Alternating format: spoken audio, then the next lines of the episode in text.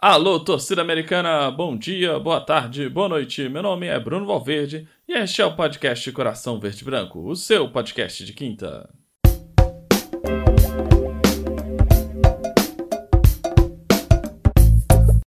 Senhoras e senhores, chegamos ao 39 episódio do podcast Coração Verde Branco e hoje eu tenho a honra de fazer mais um Por que Você é Americano? Né, que é o nosso programa dedicado a entrevistar americanos ilustres. Hoje recebo o homem desodorante, o neto de Roberto Lopes de Oliveira. Sim, receberei Roberto Lopes de Oliveira Neto, vulgo Rolon.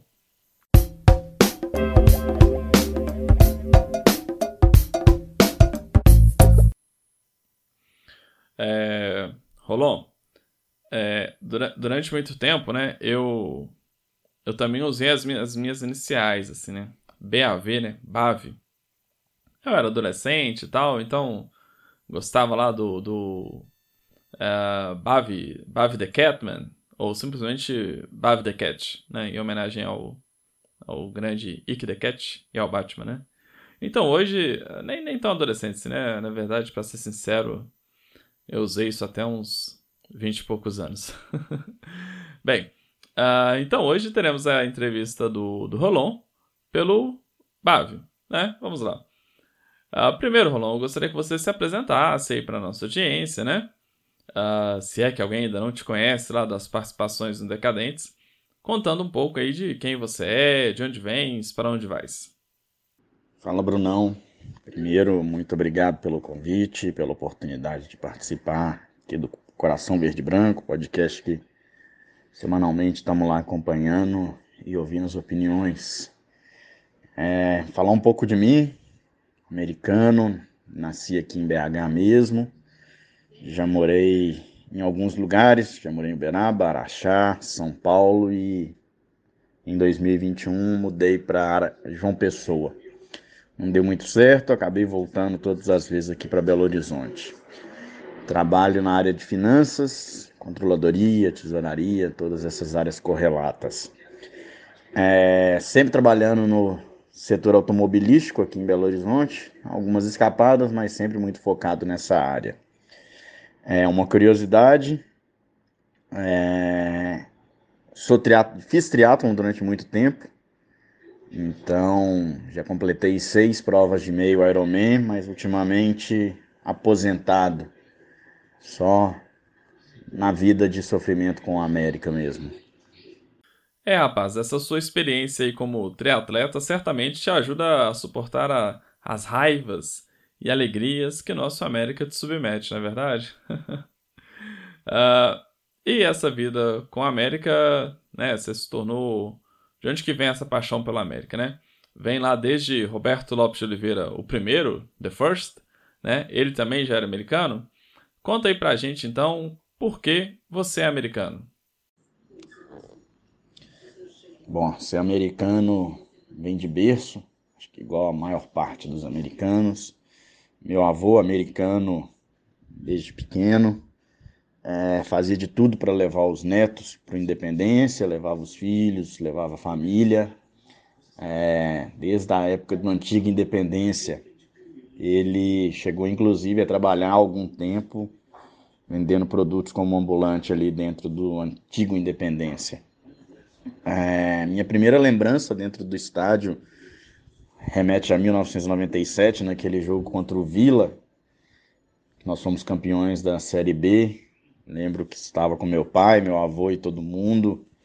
Depois do jogo, quando todo mundo invadiu o campo, a primeira reação de criança foi tentar invadir o campo. Meu pai foi junto, caiu nessa cilada também, fomos todos parar no gramado.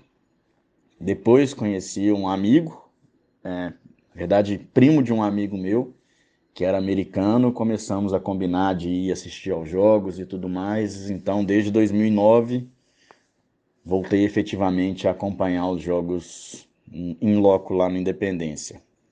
Aquela campanha de campeonato da Série C, com muita festa, as caminhadas que eram feitas saindo da Praça da Praça 7 em direção à Independência, conhecendo mais gente, conhecendo o pessoal é, da torcida, indo para comemorações na Savassi e tudo mais.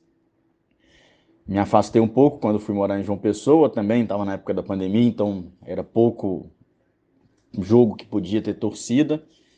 Mas eu vi que o América na Libertadores, eu morando longe, eu comecei a sentir um pouco de falta dessa energia de visitar a Independência. Ultimamente, depois que abriram o portão 6, tenho um pouco mais de contato com o pessoal da Barra, tenho acompanhado de lá. Quando não, estou com o pessoal da turma da escada ali no meio do P3.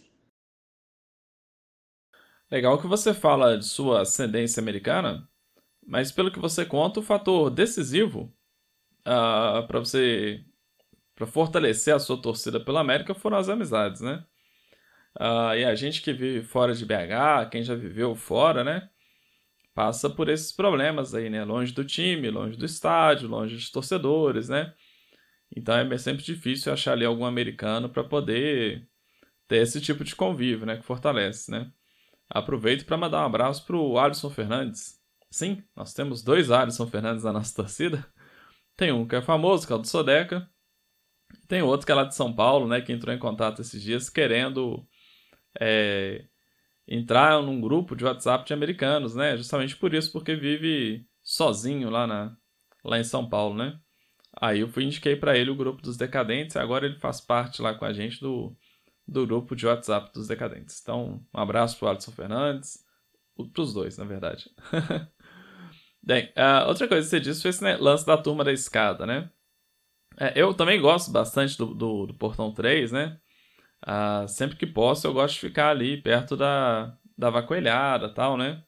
Foi onde eu me senti acolhido ali no estádio. Né? Era um, é um lugar gostoso de estar, né? Ah, só que às vezes eu fico meio incomodado, a gente tem que ficar sentado o tempo todo, né? E também não quero incomodar ninguém ali, né? O, público ali que quer ficar sentado, é, acho que é direito deles, né? Ah, aí, a, quando a turma da escada apareceu, né? É, eu nem sabia que era a turma da escada, mas eu gostei de ficar ali alguns, alguns jogos ali que você pode ficar em pé, né? Ficar perto da bateria da vacoelhada tal. Eu, eu acho legal. E quando eu vou com a minha esposa, eu posso ficar lá, ela fica sentada, então todo mundo fica satisfeito ali, né? Uh, agora tem uma passagem muito interessante sua com a América, que foi a viagem para o Tocantins, né? Na primeira rodada da, da Copa do Brasil desse ano. Eu acompanhei um pouco pelo Instagram e também ah, você contando a experiência lá no grupo de WhatsApp do, dos Decadentes. Mas eu gostaria que você então uh, contasse, né, com mais detalhes, como que foi essa experiência. Essa história de Tocantinópolis foi uma loucura. É, desde quando começou a disputa de Libertadores, Sul-Americana, eu estava tentando ir para algum jogo presencialmente como torcida visitante. E aí Cheguei depois de um América Atlético em casa, pesquisei a passagem, vi que estava com preço bom. E aí tentei levar essa loucura pro meu pai. Ele acabou animando. Nós fomos daqui para lá, especialmente para conhecer Imperatriz e Tocantinópolis e participar desse jogo. Foi uma viagem bem estranha. Nós saímos daqui 11 horas da noite de segunda-feira. O jogo era terça-feira, 19 horas. Ficamos a terça-feira inteira em Imperatriz e conseguimos ficar no mesmo hotel dos jogadores, conhecemos um pouco mais a cidade. Encontramos umas três vezes o time ali pelo hotel, café, almoço, nessas horas. É... Alugamos um carro, fomos de carro, uma estrada horrorosa que liga o Maranhão ao Tocantins. Tem a fatídica balsa, foi um momento que a gente encontra com a torcida, com a polícia que está indo trabalhar e tudo mais. É, aquele estádio raizão mesmo, cachorro, barraquinha de comida, uma atmosfera bem bacana de acompanhar. E aí, aquele momento que a América sai com 1 a 0 começa a levar pressão, a gente já pensando, não é possível que nós vamos viajar para tão longe para voltar desclassificado da, da Copa do Brasil. Cai a luz e aí vem outro pensamento, 10, 15, 20 minutos, meia hora sem luz. A gente já pensando, é, vamos ter que ficar aqui ou ir embora sem ter nem terminado o jogo. E aí A gente conversando com várias pessoas, eles falando que a cidade cresceu demais, o estádio era afastado, a cidade já chegou no, no estádio e aí não tem estrutura que aguente tanta energia elétrica. E a gente já pensando que não iam conseguir religar a luz, mas enfim conseguiram. Empatamos, voltamos classificados e aí foi a correria de voltar. A gente tinha que estar em Imperatriz para pegar as coisas no hotel, para embarcar no voo de duas e meia da, da manhã. O mesmo voo que o time voltaria, então a gente imaginava que ia dar tempo, que eles iam ter que tomar banho, trocar de roupa e pegar o ônibus para voltar. Enfim, chegamos com tempo, conseguimos jantar ainda, comemos um hambúrguer na correria lá em Imperatriz e voltamos no mesmo voo, chegando aqui 5 e meia da manhã. A quarta-feira foi aquela velocidade menos dois para aguentar terminar o dia. Mais uma experiência muito bacana. É, repeti, fui para Porto Alegre, aquele jogo que saímos daqui com o time reserva 2 a 0 Chegamos lá, festa da torcida tricolor. E eu pensando, não é possível que o América vai fazer essa sacanagem de ser desclassificado aqui. Foi mais uma turma boa daqui, família de jogadores, todo mundo, num espaço reservado lá no Beira Rio, estádio gigantesco, abarrotado de camisas vermelhas. E o América começa já tomando de 3 a 0. Viramos o primeiro tempo perdendo, vem aquela, aquela mentalidade de perdemos mesmo, vamos ter que aguentar a farra da torcida tricolor aqui. Milagrosamente o Juninho faz aquele gol. Vamos para os pênaltis. O pênalti que foi anulado a gente nem viu no estádio, então a gente ficou sem entender quando os jogadores começaram a comemorar, porque para a gente estava 5 a 5 O estádio também estava falando que era 5 a 5 mas de repente mudam o terceiro pênalti como errado para o Inter e por isso a gente classificado. Aquela loucura, ficamos presos lá uma hora para poder ir embora, mas felizes com a classificação. Foi uma viagem bem diferente e bem importante também. Voltamos de madrugada também para Belo Horizonte. 8 horas da manhã já estava em casa com a classificação debaixo do braço. Ah, muito legal, né? É uma experiência muito maluca, que eu gostaria de fazer também, né? Só que eu tenho um problema, eu sou um cara um pouco ansioso, assim. Então, esse negócio de ter que marcar o horário da balsa para poder atravessar, não sei o quê o hotel, o voo, talvez me matasse antes do, do final do jogo. E aquela a repórter que cobriu esse jogo é Duda Duda alguma coisa, se não me engano é Duda Oliveira, né? Ela fez a reportagem de campo para para Globo e ela se tornou uma estrela na, na Globo lá, né? Ela estava saindo do Sul para ir para o Rio de Janeiro e esse foi um dos primeiros trabalhos dela no uh, em rede nacional, né? E ela é, ela foi muito bem ali nesse momento que acabou a luz, né? Que ela, que ela ficou ali cobrindo, fez uma, umas brincadeiras ali com a torcida e tal. Ela, ela se deu muito bem. Acabou ascendendo na Globo lá, né? Na verdade é Duda Dal Ponte, né? Ah, hoje ela cobre mais jogos. Ela tá no Rio, né? Ela cobre lá basicamente o Fluminense, né? É Santa Catarina. Ah, nesse jogo contra o Inter, eu fui daqueles que desistiram de, de ver o jogo, né? Eu desliguei a televisão quando tava 3 a 0 xinguei o América, tudo quanto é nome e tal. Minha esposa quis ver o jogo, a Juliana, eu briguei com ela. Ah, ela queria ver o jogo até o final tal. Falei, não, para com isso, vamos ver outra coisa. Vamos ver série, depois fui dormir. E foi quando eu fiz a promessa, né? Que eu nunca mais, se o América ganhasse, nunca mais eu ia ver jogo do América. Bem, tive que quebrar a promessa tal. Porque a América ganhou, né? Ela me acordou no outro dia e me contou. Fui correndo ver o VT do jogo saber o que, que eu tinha perdido. é, e você já foi, Rolon, em, em outro estádio raiz, tipo o do Tocantinópolis? Como é que é essa experiência com estádios aí? Ah, estádio raiz igual o de Tocantinópolis, tá para nascer, talvez na época de módulo 2, aqui em Minas a gente tivesse coisa parecida, mas igual de lá, hum, não me lembro de outro lugar, não. É, talvez o, ao Sapão do Bonfim em Nova Lima seja algo parecido, mas não é tão igual lá não, porque o estádio é meio que um complexo do Tocantinópolis. Então tem a sede, você passa por um portão, aí tem a sede, tem uma área grande, tem uma feirinha, para depois você entrar no estádio. Ele é meio, meio diferente assim, então acho que não vai ter nada parecido não. Espero que a gente não volte para uma série B, série C que tenha que jogar com esses estádios ruins assim, que seja só na, na Copa do Brasil mesmo, em situações esporádicas. Ah, ano que vem a gente vai ter a oportunidade de conhecer alguns estádios novos, né? Vai ter aqui pertinho de casa aqui o jogo contra o Itaberito, né? O time de Itaberito, acho que chama Itaberito mesmo, né? Ele subiu para o módulo 1 do Campeonato Mineiro e vai dar, certamente é um estádio acanhado, né? A gente vai poder ter mais um jogo desse tipo aí. Ah, Rolon, e nessa sua história com a América, ah, qual foi o melhor momento com o clube? Cara, falando de melhor momento da América, vindo nesses últimos anos a gente vê o crescimento, vê que todo mundo fala é, a mudança de patamar que ninguém acredita, mas que todo mundo diz e espera acreditar que estamos vivendo. Eu acho que está sempre na nossa frente. Então, hoje nós temos um melhor momento foi jogar Libertadores, jogar Sul-Americana e tudo mais.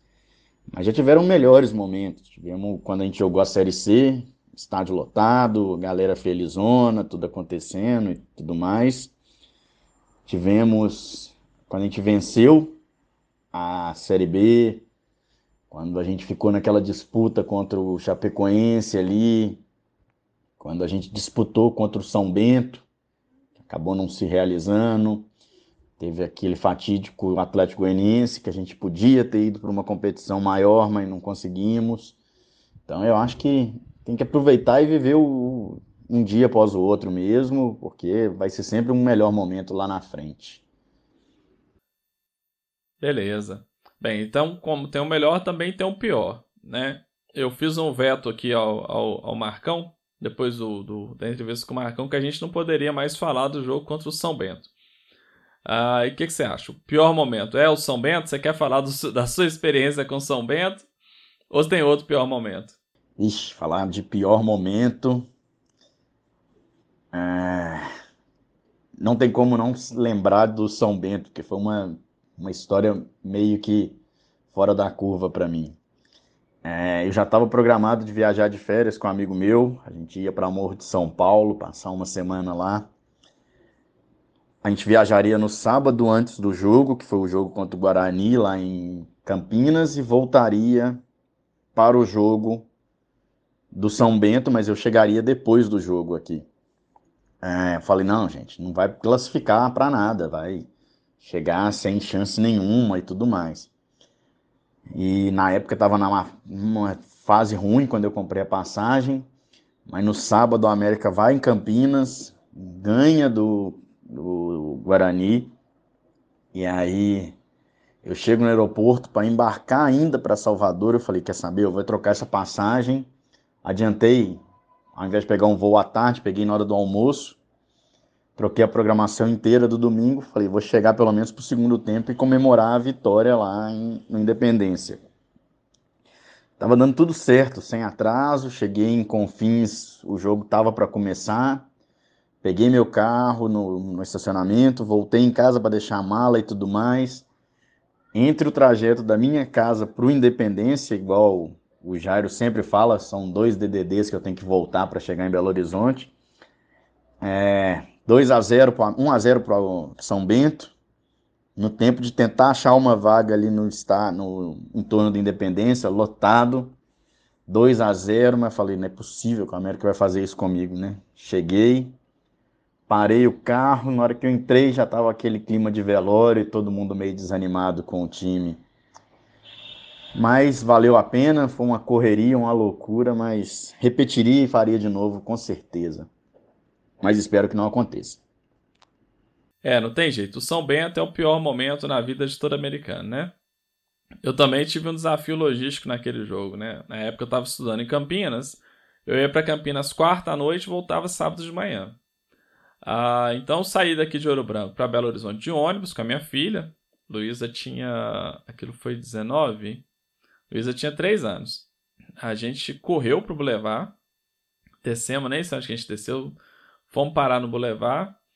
Comprei o ingresso na loja e já ia viajar de noite, né? Aí eu voltei de, de Campinas, fiquei na casa da minha sogra e fomos todo mundo pro estádio depois, né? Foi o tempo de dormir um pouco e ir pro estádio. Tanto sacrifício de todo mundo, né? Pra gente ver o Felipe Conceição deixar o Ademir no banco. Até o finalzinho do jogo, né? Eu tenho certeza se o Ademir tivesse entrado, a gente tinha tinha ganho aquele jogo, pelo menos empatado, que era o que eu precisava. Deixa pra lá. Agora eu vou pedir então para você montar a sua seleção do América com jogadores que você viu jogar. A seleção dos melhores jogadores.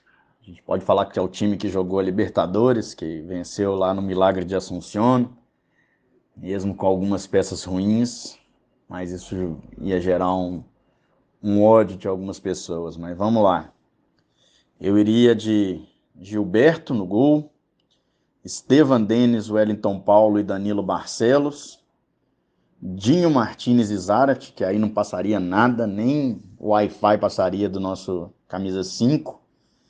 E no ataque, Celso e Euler, aquele ataque de velocidade que mataria os adversários. É, não colocam milagres, porque muita gente também deve estar com essa pulga atrás da orelha, por ter ido no jogo das lendas lá no Arena MRV. Então, substituiria ele pelo Gilberto. Tem outros goleiros, Neneca, que também passaram ali e fizeram milagres realmente no nosso gol. Mas vamos de Gilberto. Não, certamente. Se você for pensar assim, que a gente vai montar o time do Milagre de Assunção lá, tem muita gente ali que a gente. Acho que até eu mesmo eu ia ficar bem bravo com você, né?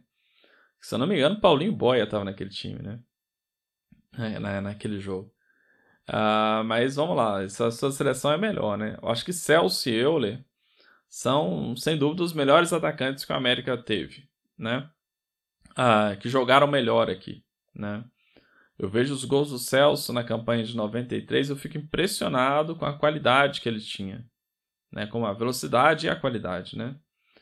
Uh, e o Euler, né, além da qualidade e tal, ele também sempre teve muito respeito, compromisso com a América, né? Jogou aqui em vários momentos, tal, foi buscar a gente lá no, no, no fundo do poço, né? Junto com outros outros grandes heróis aí da nossa história, né? Então são pessoas que merecem todo o nosso respeito. Para terminar, dizer que o amor chegou ao fim. Eu queria saber se você já perdeu as esperanças com a permanência do América uh, para 2024. Você acha que a vaca foi pro brejo? Ó, oh, assim, é, a gente começou a conversar sobre gravar essa participação, o time vinha mal e tudo mais, eu acabei demorando de conseguir participar e tudo mais, a gente está com duas vitórias, estamos na data FIFA, espero que o time volte com a cabeça igual estava nos dois jogos, com muita garra. Eu acho que lutando, é, igual eles estavam lutando esses dois jogos contra o Santos e São Paulo, isso nos dá uma esperança extra. Eu acho que foi a famosa virada de chave que a gente estava esperando. Mas não sei, a gente precisa ver como que vamos voltar. Os times estão tendo tempo de trabalhar, os times contrataram muito. O América teve um planejamento muito ruim no início do ano, tentou corrigir no meio do caminho. Vamos ver se ainda dá tempo.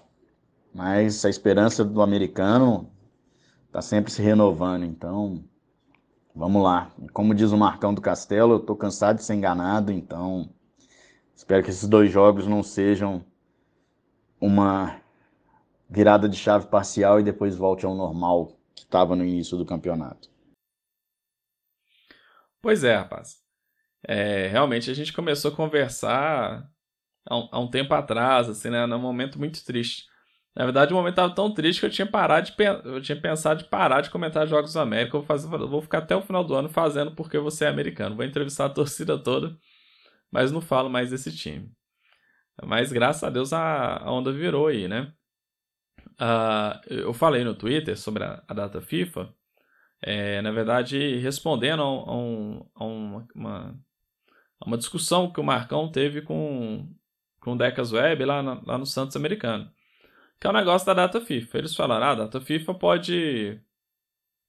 Ela pode ser boa ou pode ser ruim, né? E aí, na, na, na minha opinião, isso acontece, ela pode ser boa ou ruim, porque na verdade ela revela ela revela se o treinador tem ou não algo para fazer nos treinamentos, né? A gente vai descobrir quem que é o Bustos agora. Se o treinamento, se ele melhora o time com treinamento ou se ele piora, né? Eu tinha esperança que o Mancini tivesse melhorado, é, pudesse ter melhorado esse time ah, no final do ano passado para esse ano, na data FIFA que teve, né?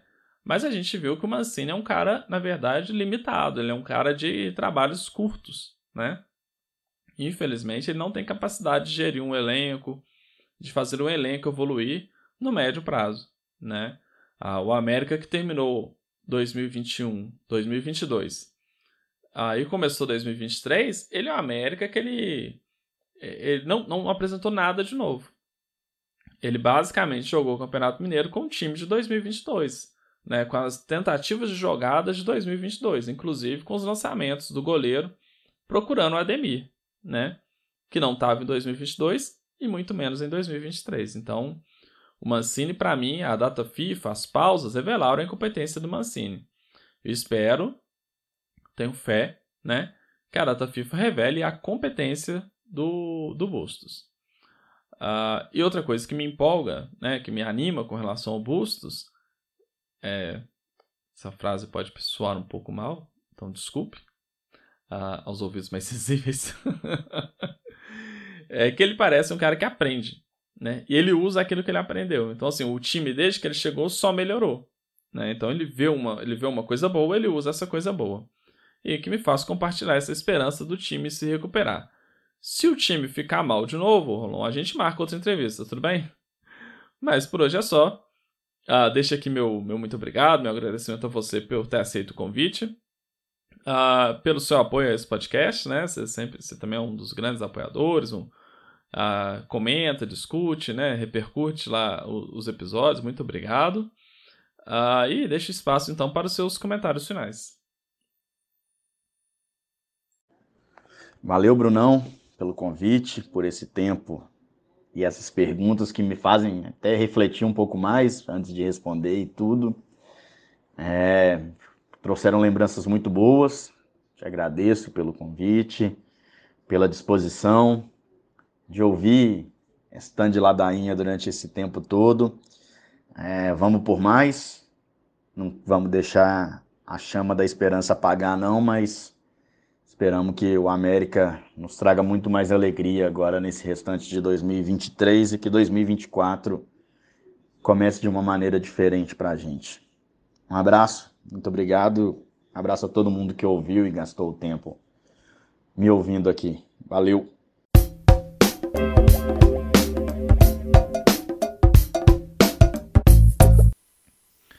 Pessoal, então, esse foi o Roberto Lopes de Oliveira Neto, a quem agradeço imensamente pela sua participação.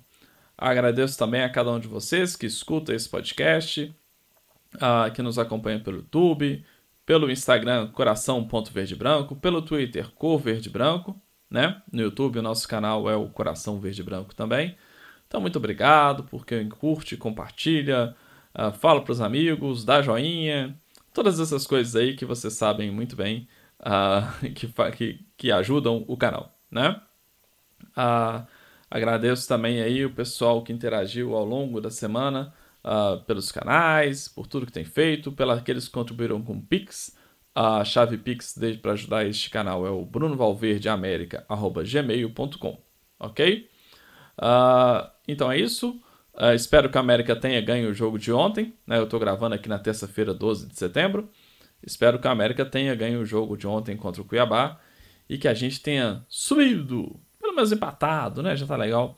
Que a gente tenha subido aí na, na classificação, que a gente possa ver as evoluções do Bustos aí uh, no campeonato daqui para frente, ok? Um abraço a todos, fiquem com Deus, tchau, tchau.